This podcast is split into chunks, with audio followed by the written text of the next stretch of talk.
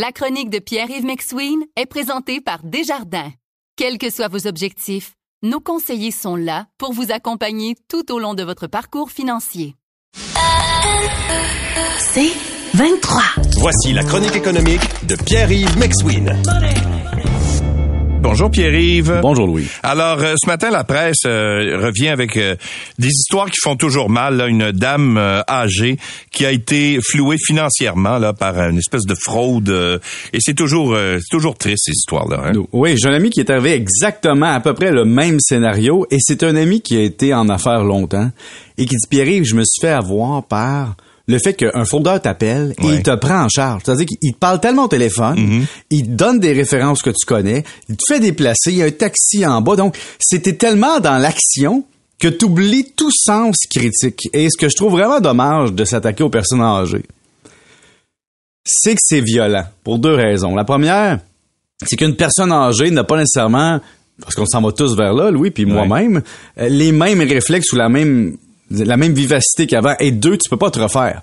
Quand tu voles une personne âgée financièrement, tu lui enlèves une qualité de vie pour la fin. On peut pas dire je vais retourner travailler, on peut pas dire euh, je vais me refaire ou j'ai la capacité de reprendre du risque ou un, un de perdu de se retrouver. On t'a volé ce qui te restait pour la fin de ta vie.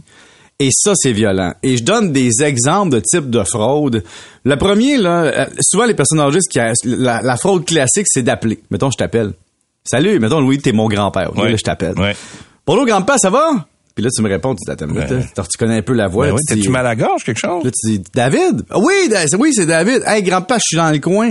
Hey, là, j'ai un problème. Peux-tu m'aider? Et pack. Je viens de prendre la confiance. Tu m'as donné l'information.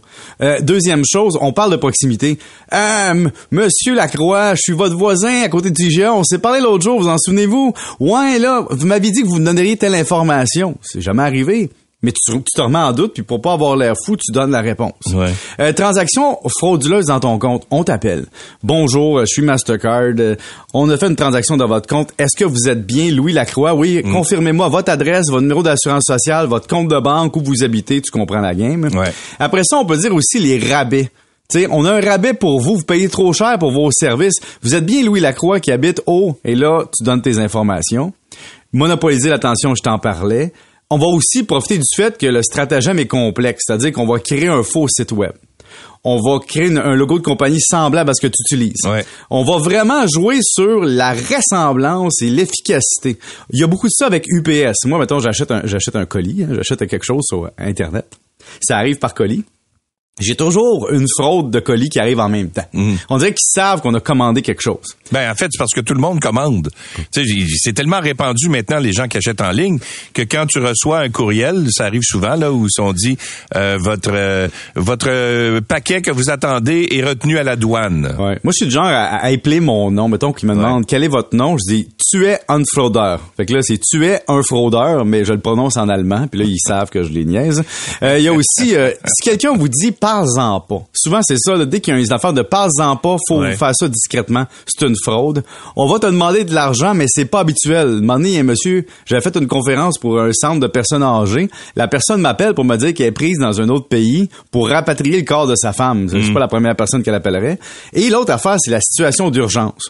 On va vous mettre de la pression sur l'urgence. Une vraie banque, un vrai service vous dira jamais qu'il y a urgence d'agir. Raccrochez et rappelez le vrai numéro de téléphone qu'on vous a De pas votre donné. banque à vous. Exactement. Et là, ça va vous aider. Vous écoutez La Chronique économique avec Pierre-Yves McSween. Et rapidement, la dette brute, la marge brute, pardon, de Dollarama euh, et l'avantage sur les sur les épiciers. Oui, les résultats de Dollarama sont sortis récemment. En fait, c'est hier. Et euh, on, on parle de prix concurrentiel, de proximité, de marge élevée, de volume élevé. Ouais. Mais il faut arrêter de comparer Dollarama aux épiciers parce que Dollarama a le choix.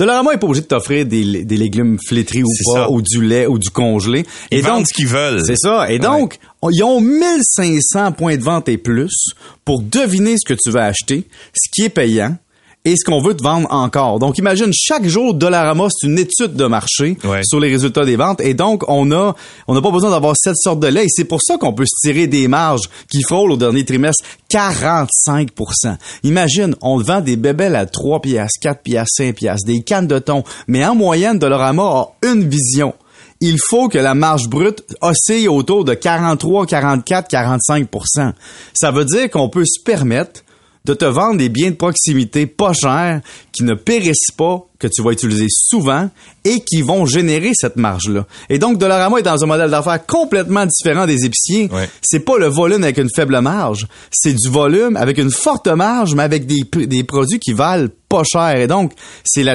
succès du, du modèle. D'ailleurs, Louis, si tu avais acheté des actions de Dollarama il y a 15 ans, ou moins de 15 ans, Ouais. tu aurais multiplié ton placement par plus de 30 ans. Colin. Imagines-tu comment, malgré qu'aujourd'hui, on dit que l'action va croître encore puis que le ratio co-bénéfice est à presque, presque 30, ça veut dire que l'entreprise a un plan de croissance qui a supporté une valeur d'action qui dépasse certaines technos ou certains produits très à la mode Ben oui, ou les Beyond Meat de ce monde et Ah, autres. c'est fou, hein? Tu- Colin. C'est pour ça que je me rends compte que je suis animateur de radio et journaliste et non pas euh, financier parce que j'ai aucune vision. Passe-en ton Aucune régime de vision. retraite. Passe-en ton régime de retraite. Salut. Salut.